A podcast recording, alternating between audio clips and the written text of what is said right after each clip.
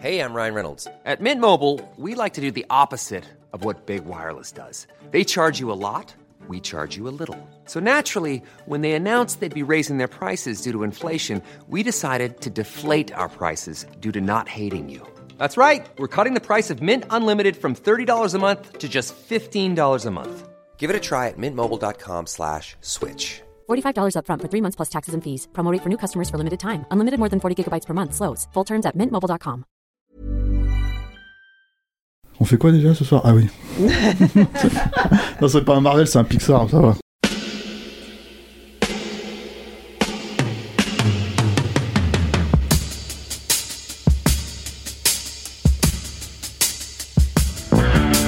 Votre copain Jack Burton, il regarde l'orage bien droit dans les yeux et il lui dit T'es si tocard que tu passerais pour un chef-d'œuvre de l'art moderne.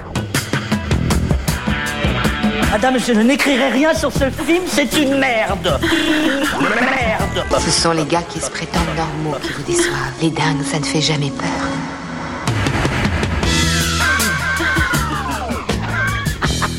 Elle nous connaît dans les coins, la frangine. Salut, c'est Clémence. Bienvenue dans Sale Temps pour un film, le podcast qui fait la pluie et le beau temps sur le cinéma. Chaque semaine, on se retrouve pour vous parler de la sortie du moment. Ici, on analyse, on décortique, on argumente et pour ça, on est bien obligé de spoiler. Si vous n'aimez pas ça, allez d'abord voir le film et revenez nous écouter quand ce sera fait. À mes côtés cette semaine, nos meilleurs rangers du podcast, toujours prêts à explorer des territoires inconnus mais armés jusqu'aux dents s'ils débarquent dans un long métrage hostile. J'ai le plaisir de retrouver Marie, salut, et Stéphane. Salut Clémence. À la technique, c'est notre Houston à nous. Si on avait des casques, c'est lui qui nous donnerait des instructions dedans. Bonjour Alain. Salut. Et on dit merci à la Tex pour le montage, le mixage et l'habillage sonore. Si vous êtes du côté de la capitale le samedi 2 juillet, réservez votre après-midi et votre soirée. Capture Mag fête ses 10 ans avec une séance spéciale. Ça commence à 16h30 avec l'enregistrement de Capture Mag, le podcast en public. 3 heures consacrées à Sam Rémy. Un apéro après peut-être? Un apéro après, ouais, enfin, c'est Alain hein, qui contractuellement nous l'a imposé, donc euh, on a dit ok, on, euh, s'il faut boire des coups, bon, bah, on va boire des coups. Très bien, donc 3 heures de podcast, un apéro et puis on enchaînera avec la projection d'Evil Dead 2. La séance capture spéciale 10 ans, c'est samedi 2 juillet à partir de 16h30 au Club de l'Étoile. Pour plus de renseignements et prendre vos places, rendez-vous sur le site clubdelétoile.fr. Et puis on ne le dira jamais assez, nos émissions existent avant tout grâce à toutes les auditrices et les auditeurs qui nous écoutent et nous soutiennent. Pour qu'on reste indépendant et qu'on arrive à en vivre, on a besoin de vous. Donc n'attendez plus, pour nous soutenir, rendez-vous sur patreon.com ou tipeee.com, mot-clé Capture Mag. Vers l'infini et au-delà. Cette semaine, on vous parle de Buzz l'éclair. Pas celui de Toy Story, non, le véritable personnage fictif qui a inspiré le jouet. Car derrière ce jouet, il y a une légende, celle d'un ranger de l'espace qui débarque avec son équipage sur la planète Tikani Prime. Problème, la planète est hostile, version monstre à tentacules, et le vaisseau est endommagé. Buzz va tout faire pour réussir à en repartir, mais un nouveau personnage fait son apparition, l'impitoyable Zurg. Il compte bien mettre des bâtons dans les réacteurs de Buzz et de sa bande. Buzz l'éclair, c'est le cinquième film sorti sur grand écran issu de la franchise Toy Story. Il y avait bien eu Buzz l'éclair, le film début des aventures en 2000, mais si vous n'en avez pas entendu parler, c'est normal, hein, il est sorti directement en DVD. Aux commandes de ce nouvel opus, Angus MacLean, un pur produit Pixar. Il débute dans le studio à la lampe en 97 comme animateur pour Mille et une pattes. Il travaille ensuite sur tous les films du studio, gagnant du galon au fil des années. Il réalise notamment le court-métrage Mini Buzz en 2011 et le moyen-métrage télé Toy Story Angoisse au motel en 2013. Il passe ensuite dans la cour des grands avec la co-réalisation du monde de Dory, la suite du monde de Nemo en 2016. À noter que c'est aussi un grand fan de Lego, c'est lui qui a conçu le Lego officiel de Wally.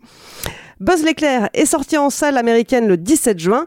Il est dispo dans les salles françaises depuis ce mercredi 22 juin. Il est trop tôt pour savoir s'il décroche les étoiles du box-office, mais en attendant, c'est quoi votre météo? Marie Euh, alors j'avais un peu oublié la météo. Euh, pluie de, de, de- je sais pas, une petite pluie de bestioles euh, géantes là dans, dans- qu'il rencontre dans le film. C'est un petit mix avec Jurassic Park? Aussi, aussi. Plus de bestioles géantes, ok. Stéphane Moi, si je suis un peu méchant, parce qu'il faut pas être trop trop méchant quand même avec le film, euh, mais on a beaucoup de choses à dire, je pense, dessus, mais euh, je dirais vide intersidéral, mais pour des raisons spécifiques. mais c'est méchant. Je sais que c'est méchant, mais parce que en fait, euh, enfin, on va en parler, mais je pense que c'est un projet qui est étrange en fait. Très bien. En vide intersidéral, on va dire que c'était pour la pun. Vous allez nous expliquer ça en détail tout de suite. Alors on va commencer peut-être par Marie, ça avait l'air... Ouais, quoique non, je sais pas, en fait, t'as pas l'air euh, aussi... euh, Je suis moins méchante que, que Stéphane, non Non, mais je pense qu'on pense, on pense à peu près la même chose. hein, j'ai Je sais pas, on en a pas parlé. On en a pas parlé entre nous, mais j'ai vu ta note sur Letterboxd. Ah, je Ouais. me fais espionner, euh, ça y est. Ah bah, et vice versa. tu m'as dit exactement Oui, je- la même chose. Je tu vois. vois que tu mets euh, zéro et demi à tous les films qu'on voit. Ah, exactement. Non, pas celui-là, pas celui-là. Je sais pas vu combien t'as mis à celui-là. Bon, alors t'as mis combien à Toy Story sur Letterboxd? Euh, je crois que j'ai mis deux et demi, mais euh, tu vas me confirmer ça, c'est c'est ça, j'ai mis exactement la même note. Ah ouais Peut-être pas pour les mêmes raisons, mais en tout cas, voilà, on est dans le. ouais. Ok, bah Marie, explique-nous en premier. Euh, bah alors, euh, c'est un peu difficile d'apprendre ce film euh, en fait sans le juger à l'aune de la saga euh, Toy Story parce que c'est quand même une saga qu'on connaît depuis euh, bah, 1995 je crois. Donc pour les gens plus ou moins de mon âge, on a un peu grandi avec. Et même si le dernier opus, le, quatrième, n'était pas forcément incroyable, qu'il y en a quand même eu trois avant qui étaient qui étaient assez fous quoi. Donc c'est à l'annonce du projet, moi j'étais un peu étonnée. Je me demandais un peu à quoi. Enfin, c'est est-ce que ça se, c'était pas un truc qui était un peu en boucle, enfin en circuit fermé, euh, de faire un. Donc c'est un film qui est censé être inspiré, enfin qui est, censé avoir inspiré la figurine que, enfin le jouet qu'a euh, Andy dans euh, toute la saga. Et du coup, tu dis c'est vraiment le, le truc méta et mercantile à l'extrême. Et, et du coup, moi, je me demandais un peu à quoi ça allait servir ce film-là.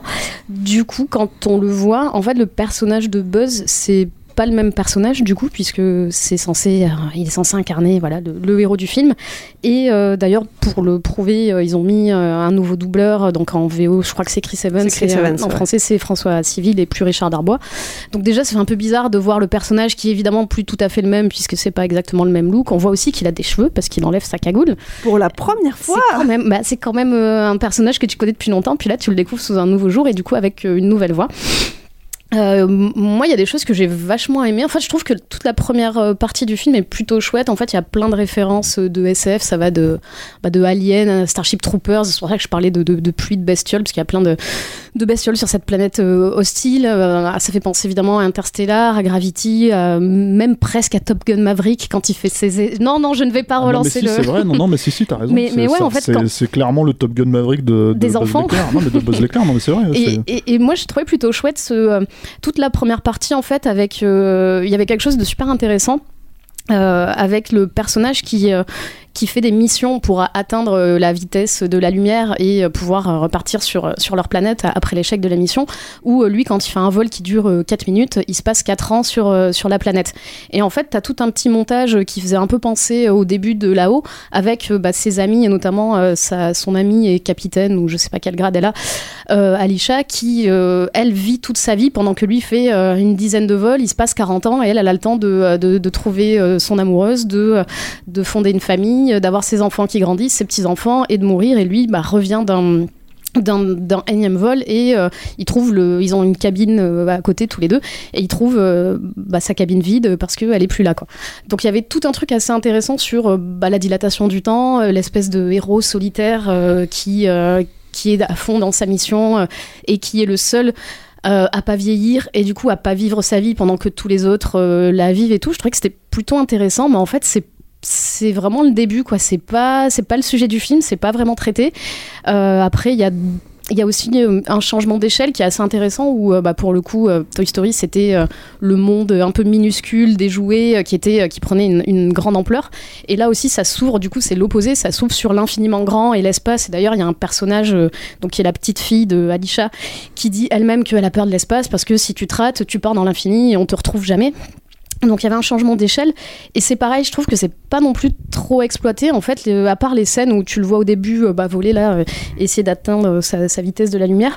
Après, toute la seconde partie, c'est une espèce de quête qu'on a un peu vue et revue, qui est pas très inspirée, euh, où euh, bah, euh, t'as cet archétype du héros solitaire qui préfère euh, faire les choses tout seul plutôt que déléguer, qui va devoir apprendre à euh, composer avec une équipe de bras cassés qui sont des jeunes cadets, même pas, enfin qui sont même pas des jeunes cadets, c'est genre pas vraiment être là. hein, c'est- hein. l'équipe des bénévoles du dimanche là, qui avec une reprise de justice, je sais pas si ça se dit comme ça, mais voilà, une, une- quelqu'un qui est en liberté, une mamie en liberté conditionnelle, un mec euh, qui est juste content d'avoir un stylo dans sa combi, et puis euh, la petite fille là aussi, c'est le personnage un peu cliché de la petite fille de euh, d'Alisha qui était qui était donc sa grand-mère, qui était un grand nom de, de, Space Command et qui doit bah, remplir le rôle qu'elle a et de et être à la hauteur de sa grand-mère et qui pour l'instant n'y arrive pas quoi. Et donc à partir de ce moment-là, je trouve que ça tourne un peu à vide, les péripéties sont un peu inutiles, enfin pas, inutiles, mais déjà vues, et au final que ça se passe dans l'espace ou ailleurs, ça change pas grand-chose. Euh, et euh, bon après il y a tout un reveal euh, autour du personnage de Zurg que j'avais pas forcément vu venir, mais à ce moment-là j'étais déjà un peu sortie du film et ça m'a pas forcément rattaché au film. Après, j'ai quand même passé un très bon moment. Je trouve que le film est assez drôle, notamment grâce à ce personnage de chat euh, mécanique, Sox, euh, qui, euh, bah, moi, m'a fait pas mal rire. Mais bon, Ouais, parce dès que, que tu mets un chat dans un film, le- ça me fait. euh, voilà. Ça, Le personnage de, Bah oui. de Buzz a, a- donc reçoit un, un chat de compagnie euh, robotique euh, pour euh, c'est c'est un peu un animal de soutien émotionnel mais qui est, qui est très Et qui, qui est un aussi. couteau suisse, parce qu'il qui est un sert à tout. suisse. Il a, il a une- un, un port USB dans sa queue. Voilà, euh, il sert un peu de Deus Ex Machina à deux trois moments du film, mais il est quand même très rigolo et, euh, et c'est plutôt mignon. Moi, j'ai vu le film euh, à une avant-première publique euh, avec, bah, du coup, c'était en VF, donc il y avait pas mal d'enfants et je voyais que ça faisait rire autant les adultes que les enfants, pas forcément au bon moment, au, même moment, je veux dire.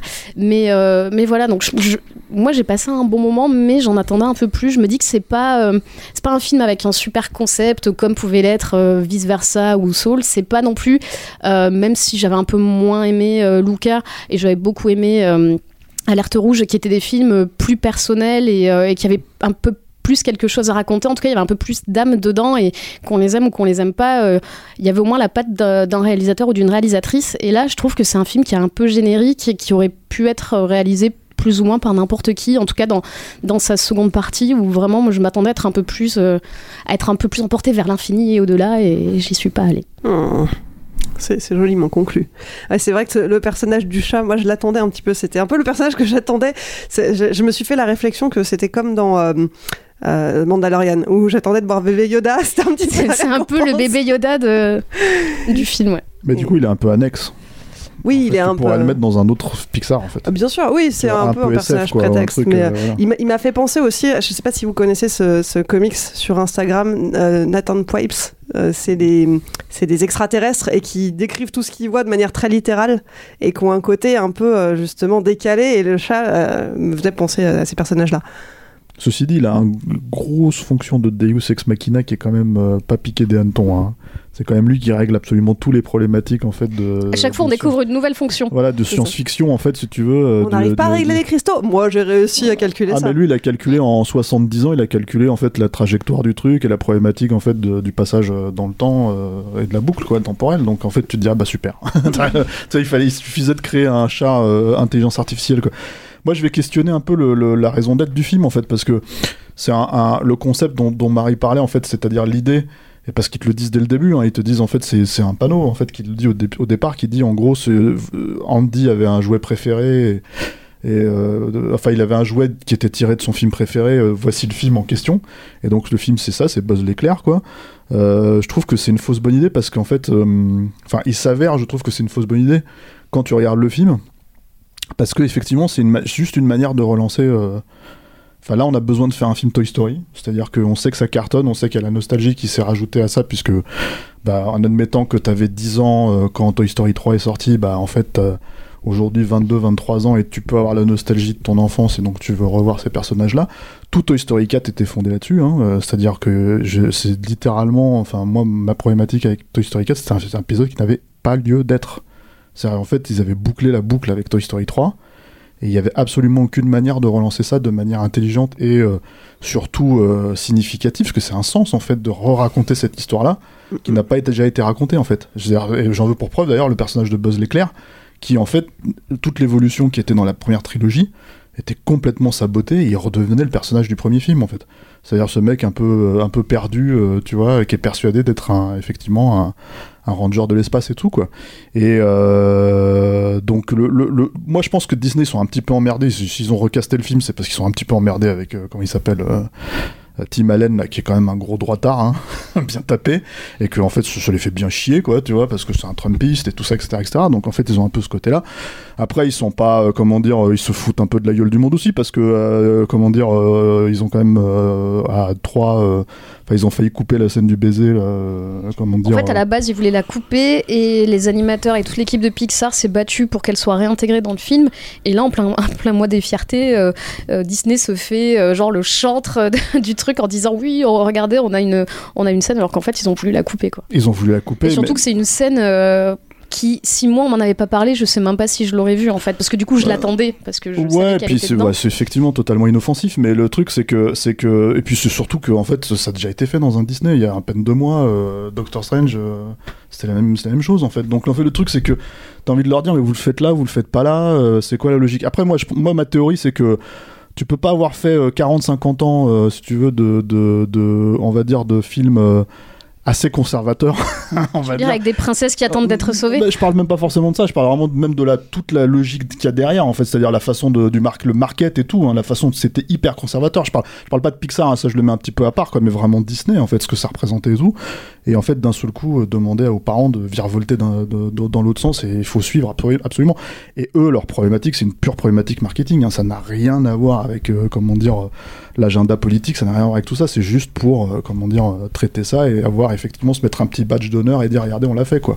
Mais, euh, mais du coup, en fait, voilà, c'est bon, on a fait une grosse parenthèse pour dire qu'ils se un peu de la gueule du monde avec Tim, Tim Allen, quoi.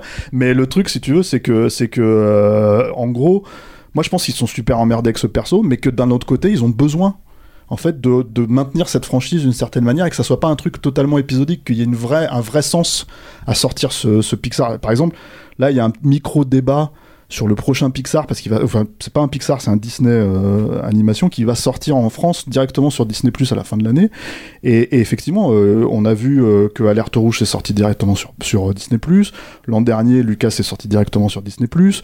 Donc en fait, il y a vraiment tous ces films-là, ils sont en train de bifurquer en fait sur la plateforme et ne plus forcément sortir au cinéma. Donc euh, Toy Story, c'est là, c'est une franchise qui maintenant vient du siècle passé, quoi, en gros, quoi, qui et en gros c'était c'était un dernier Vatou. Et là, apparemment, il est pas euh, les premiers chiffres de box-office sont pas terribles hein, euh, sur le truc, quoi.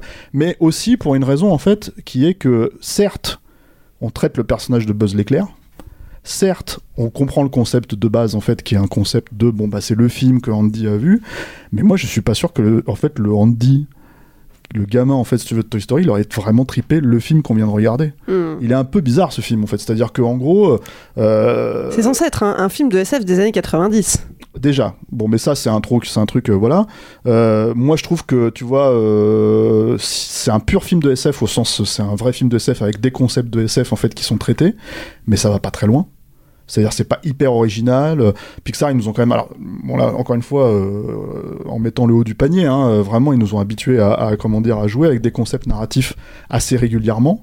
Euh, vice versa c'est c'est ce que tu disais tout à l'heure Marie c'est un concept qui est un concept narratif et ils ont joué avec et ils l'ont poussé jusqu'au bout quoi. Mais même sans aller jusqu'à vice versa, je veux dire euh, pour des scénettes euh, comme ça, t'avais les Indestructibles 2 où ça n'arrêtait pas en fait. Ça n'arrêtait pas. T'avais les moments en fait où les mecs ouvraient des portails temporels et les, personnages passaient dessus, se battaient en même temps. C'était complètement dingue en fait. Et, en fait tout ça c'était clair, net, précis. Tu suivais le truc, tu te marrais en même temps. C'était bon. C'est Brad Bird évidemment, mais euh, enfin je veux dire, on on n'est pas, euh, on n'est pas sur le même niveau de réalisateur, mais voilà, c'est ça à la base en fait l'excellence Pixar. Et du coup, moi, je, je- mon souci, c'est que effectivement, je trouve le chat super sympa. euh, voilà, euh, on, a, on a un chat, donc on sait ce que ça veut dire. Forcément, on, on- on connecte et tout quoi. Mais euh, euh, c'est des concepts de SF euh, qui sont pas poussés à bout. Et du coup, je trouve, je trouve à la fin, c'est un film extrêmement sage.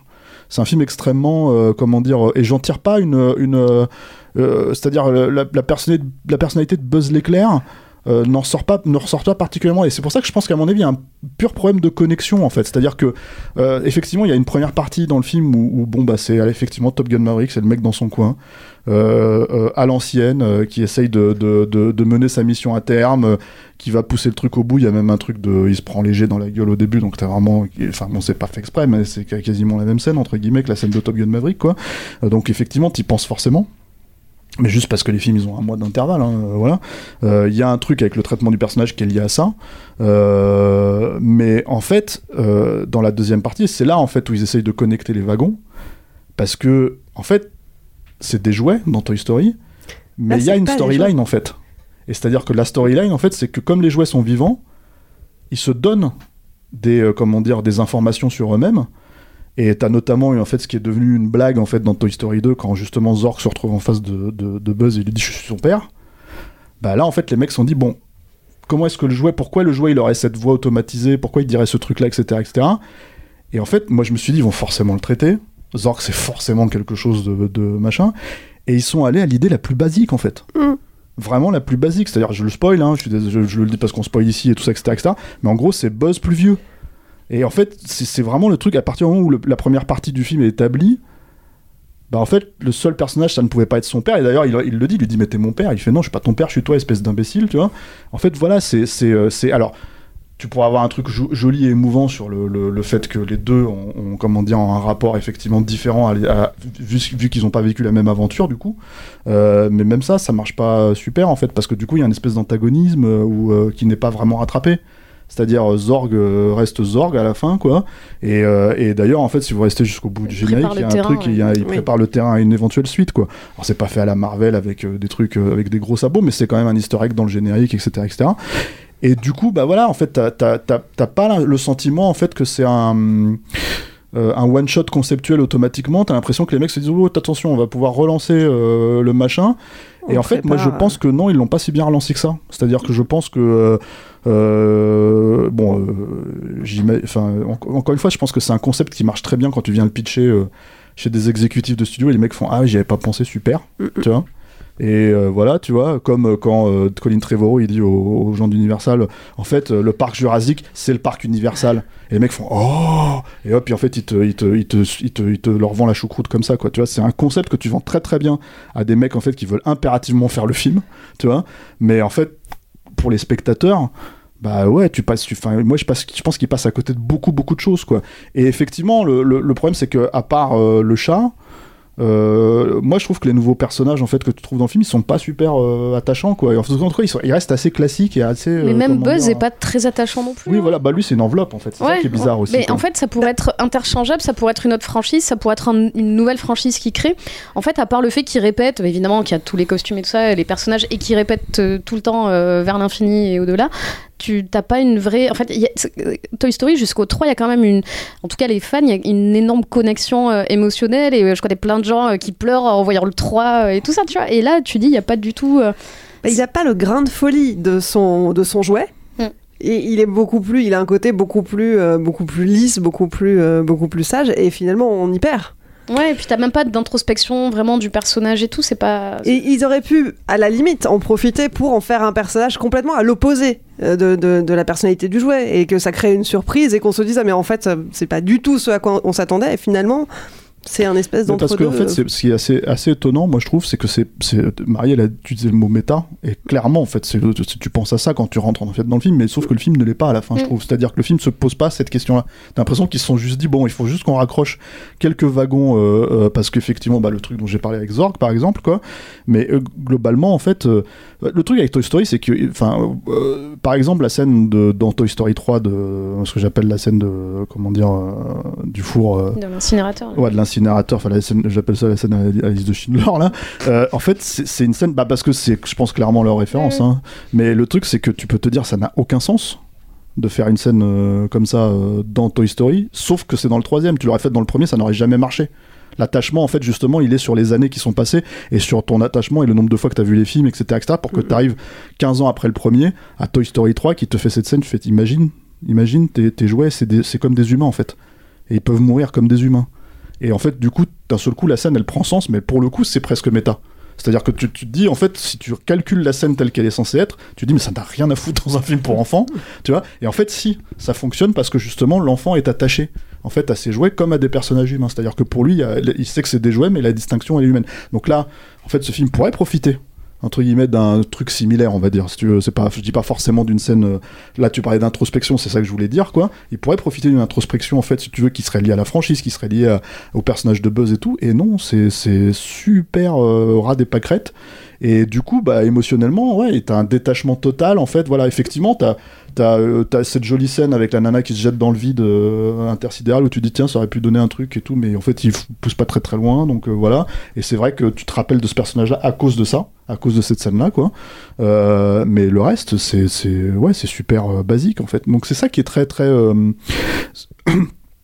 tout ce que le, le film entreprend, finalement, ça va pas très loin. C'est-à-dire que c'est vraiment, euh, c'est très, très sage. C'est vraiment, tu te fais pas chier, c'est pas mal fait, mais en fait, ça va. vraiment, il n'y a pas de, volonté, en fait, de bousculer le.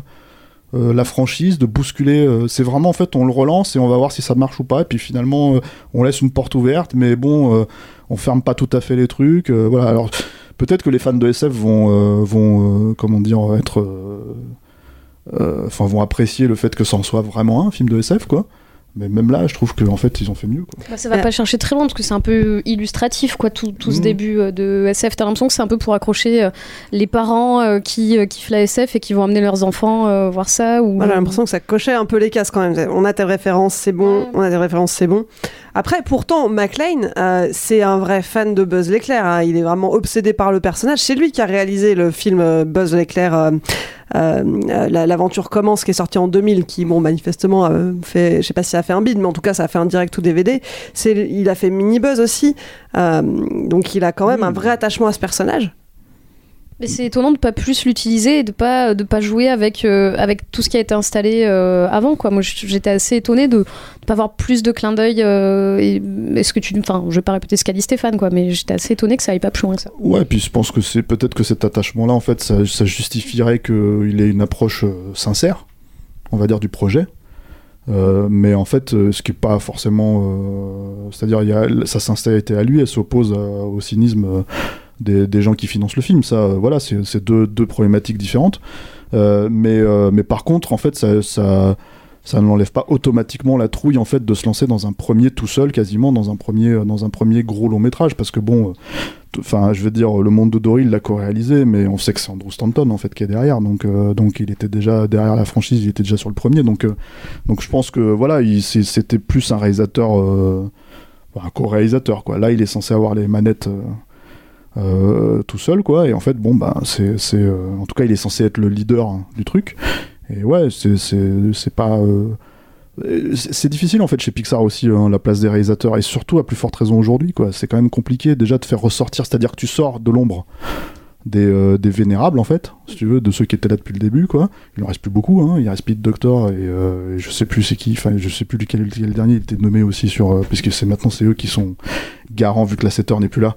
Ceux qui sont garants de, de comment dire euh, de la qualité, je crois qu'il y, a- Andrew Stanton encore aussi. Et eux, ils sont producteurs exécutifs. C'est eux, en fait, qui chapeautent plus ou moins ces trucs-là, mais ils les chapeautent un peu de loin.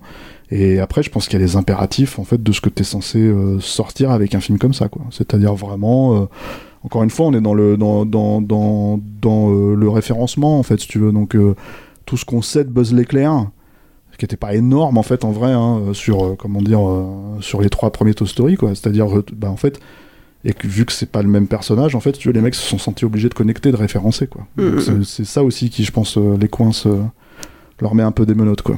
Et alors, au- au-delà du personnage, parce que les films de science-fiction, hein, c'est des personnages, mais c'est aussi des décors, c'est aussi les vaisseaux spatiaux, euh, les monstres qui peuplent les planètes euh, qu'on visite. Enfin, tout ça, vous en pensez quoi? Parce qu'on n'en a pas du tout parlé pour l'instant. Bah, en fait, si tu veux, ce qui est- marrant, c'est que je me suis dit, ah tiens, ça c'est le décor de c'est Dagoba. Tu vois, ils font Dagoba dans, dans, dans l'Empire contre-attaque, euh, tu vois, euh, à un moment donné, parce que t'as des espèces de, de marécages, euh, tu vois. Euh, voilà, je me suis dit ce truc-là, et je pense que c'est la référence directe, euh, tu vois, du truc, quoi. Euh, je pense que t'as... euh, et après, pour le reste, bah ouais, t'as quelques décors de SF, mais c'est pareil, moi je trouve ça hyper... euh, J'ai l'impression que c'est plein de choses qu'on a déjà vues et que c'est C'est beaucoup, de citations et que oui, il est peut-être fan de tout ça, mais euh, il les recase là, mais c'est pas. Enfin, ouais, ça, ça cite plein de choses, mais ça l'utilise pas vraiment, quoi. Ouais, donc du coup, c'est c'est vrai que même là-dessus, moi, c'est plus, quand je dis c'est un vrai film de SF, c'est plus sur les concepts. C'est encore une fois le voyage dans le temps, expliquer que, en fait, si tu veux, bah, quand lui voyage dans le temps, euh, t'as, euh, comment dire, euh, pour lui c'est 5 minutes, mais pour les autres c'est 20 ans, tu vois. Bah, ça, c'est Interstellar direct. Oui, oui, bien sûr, mais ce que je veux dire en fait, c'est que tous les trucs sur les trous noirs, les machins, même si il remplit, enfin, il condense ça pour pas rendre ça compliqué, quoi, si tu veux, bon, bah voilà, c'est c'est c'est expliqué, mais c'est ce que c'est ce qu'on disait en fait, ça, Pixar ils savent le faire en fait, quand t'as un mec comme Brad Bird, ils savent le faire. Donc le truc, c'est que c'est plus sur ces trucs-là qu'on parle de, de, de, de- mais c'est pas vraiment un space opéra, c'est pas vraiment, tu vois, c'est vraiment, en tout cas, ça ça n'a pas, c'est pas bariolé comme un space opéra, c'est pas taré comme un space opéra, c'est pas tout ça. Donc en fait, il y a pas le, mot opéra par exemple ne rentre pas dedans. Tu vois, c'est c'est euh, en fait euh, ouais c'est un film de SF mais euh, mais avec euh, ouais euh, qui part effectivement d'une base pseudo réaliste. Je dis pseudo réaliste parce que t'as quand même quelques créatures, quelques tentacules, quelques trucs, etc., etc., etc., quoi. Mais en fait, euh, ils sont c'est c'est pas un, un fourre-tout en fait le truc quoi ça va quand même c'est très straight quoi enfin moi je trouve hein, ça m'a donné sens là j'ai quand même l'impression moi à la fin qu'on était vraiment euh, tout le temps dans l'espace euh, tout le temps dans un truc avec euh, finalement on voyait que ça quoi plus que des décors euh, tu vois Oui, t'as beaucoup de décors d'intérieur de vaisseaux et de. Voilà. ouais, tu vois pas grand chose en fait au final de ce de cette planète. Enfin, parce qu'ils arrivent dans des dans des grottes ou dans des ou dans un une espèce de camp abandonné là. euh, je sais pas exactement quoi, de centre abandonné, mais c'est pas les décors sont pas fous quoi. C'est ce que je disais tout à l'heure, tu vois, qu'on passait de d'une chambre d'enfant ou de ou, de voilà des objets du quotidien qui prenaient une grande ampleur à un monde qui était li- littéralement infini et c'est pas vraiment exploité quoi. il y a une scène moi je trouve qui euh, qui euh, qui euh, se démarque un petit peu en termes de mise en scène justement c'est dans cette scène dans le camp là euh, où euh, où il y a une attaque de robots en fait. Et comment ils vont réussir à le, à le, à le- comment dire euh, à le tuer quoi en fait. Enfin à l'immobiliser quoi. Et, et- et en gros il y a tout un truc en fait de jeu ou tout qui m'a j'ai toute proportion gardée hein, je ne vais pas euh, comment dire voilà mais qui m'a un peu fait penser en fait au combat entre entre Max et, euh, et Furiosa dans Mad Max Fury Road en fait cette espèce de truc avec les chaînes et tout là en fait où t'as un combat moi, je suis assez friand de ce genre de truc, en fait, des trucs où t'as des limites dans le combat parce que tu vois qu'ils essayent, ils y arrivent pas et t'as en même temps cinq personnes qui essayent de jouer, de, et ça devient une espèce de joute, si tu veux, où, euh, où tout est très travaillé comme ça. ça. Ça fait penser un peu à Jackie Chan et ce genre de truc, quoi. Et bon, quand tu le fais, que t'es un petit peu obligé d'être un peu inventif et machin, et surtout en termes de mise en scène pour que ce soit clair et fluide, quoi. Et c'est vrai que là, là-dessus, ça fonctionne plutôt bien. C'est une petite scène, ça, mais c'est vraiment une scène de 5 minutes, euh, mais qui est cool, hein, voilà, et qui est super bien fait. Et c'est ce qui m'a fait dire d'ailleurs que le film était plutôt bien fait, en fait, en soi. C'est ça, le, le, la vraie, le vrai euh, truc étrange du film, c'est que c'est pas un film chiant, c'est pas un film, euh, voilà, c'est un film qui est plutôt bien fait. On peut pas dire qu'on passe un mauvais moment, euh, mais euh, à la fin, tu sors de là et tu te dis, mais d'ailleurs, Toy Story 4, c'était le même problème, hein. C'est que, en fait, au bout d'un moment, tu te dis, mais tout ça pourquoi, en fait? Pour ça. Pour pas grand chose, quoi. Pour pas faire avancer, euh, évoluer une franchise qui a quand même une franchise importante dans l'histoire du cinéma et dans l'histoire du cinéma d'animation, etc., etc. Donc c'est ça qui est, c'est ça qui est, qui est étrange, quoi. Ah, Vous avez cligné des yeux. Vous avez l'impression qu'il s'est passé 5 minutes. En fait, il s'est passé déjà une demi-heure et l'émission est Il finie. s'est passé 4 ans, en fait, on a, on parle et on traverse le mur et hop. L'émission est finie. Si et vous les voulez, spectateurs s'endorment. si vous voulez vous faire votre propre avis, Buzz l'éclair est en salle depuis ce mercredi 22 juin.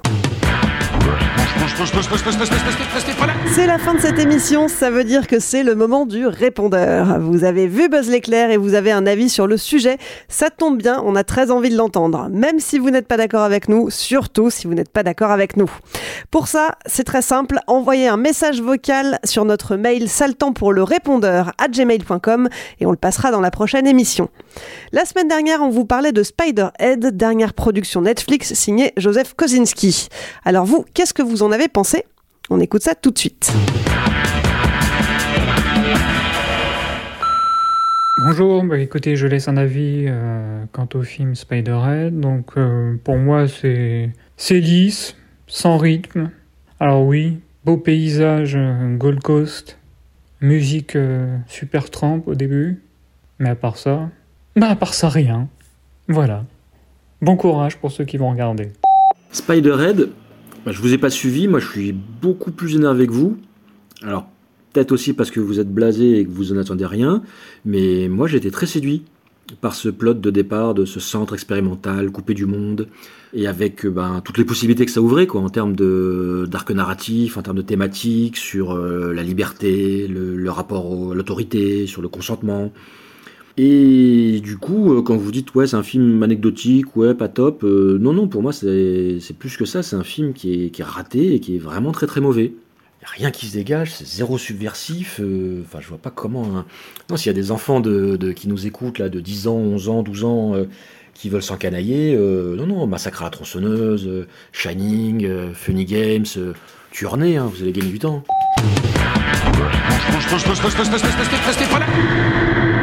Ça le temps pour un film, c'est fini pour aujourd'hui. Marie, Stéphane, merci.